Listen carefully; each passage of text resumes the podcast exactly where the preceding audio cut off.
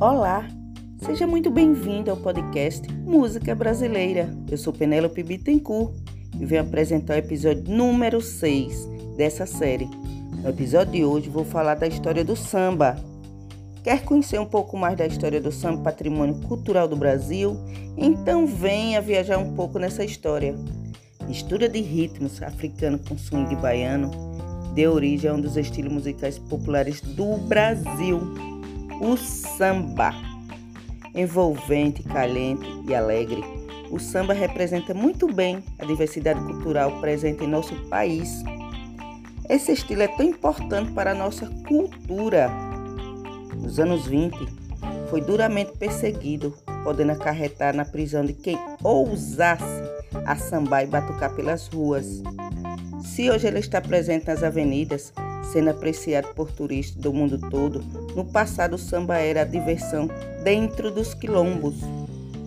A Bahia e Rio de Janeiro foram os cenários principais dentro da história e origem do samba, que foi popularizando com o decorrer da história.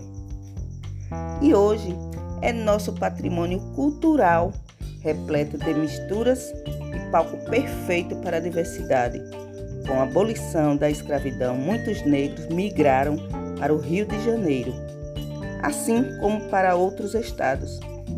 E isso fez com que o estilo fosse ganhando características específicas de cada região. Com o samba, impactou e mudou a cultura brasileira. Isso porque o samba ajudou a formar nossa identidade até hoje, contribui significativamente para o nosso fortalecimento econômico através do Carnaval. Carnaval de 2020 era de até 36 milhões de foliões e um faturamento de 8 bilhões. Mas nem sempre foi assim com honras para atrair turistas. O samba era marginalizado, era mal visto, considerado uma celebração do mal por conta da presença negra. Foi Getúlio Vargas que ajudou a amenizar e a mudar essa imagem negativa.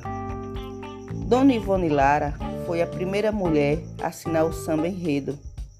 Cartola era considerado o maior sambista brasileiro. Nelson Sargento ajudou a fortalecer o samba.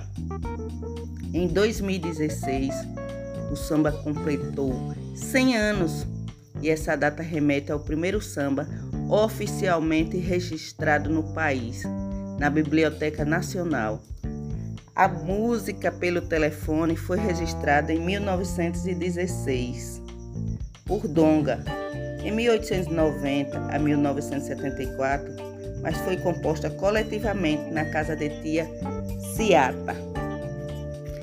Com essa música, a palavra samba também apareceu pela primeira vez no selo de um disco de vinil esse é meu podcast falando um pouco da história do samba. Espero que vocês tenham gostado. Continue ligado no podcast da música brasileira. Obrigado pela sua audiência e até o próximo episódio.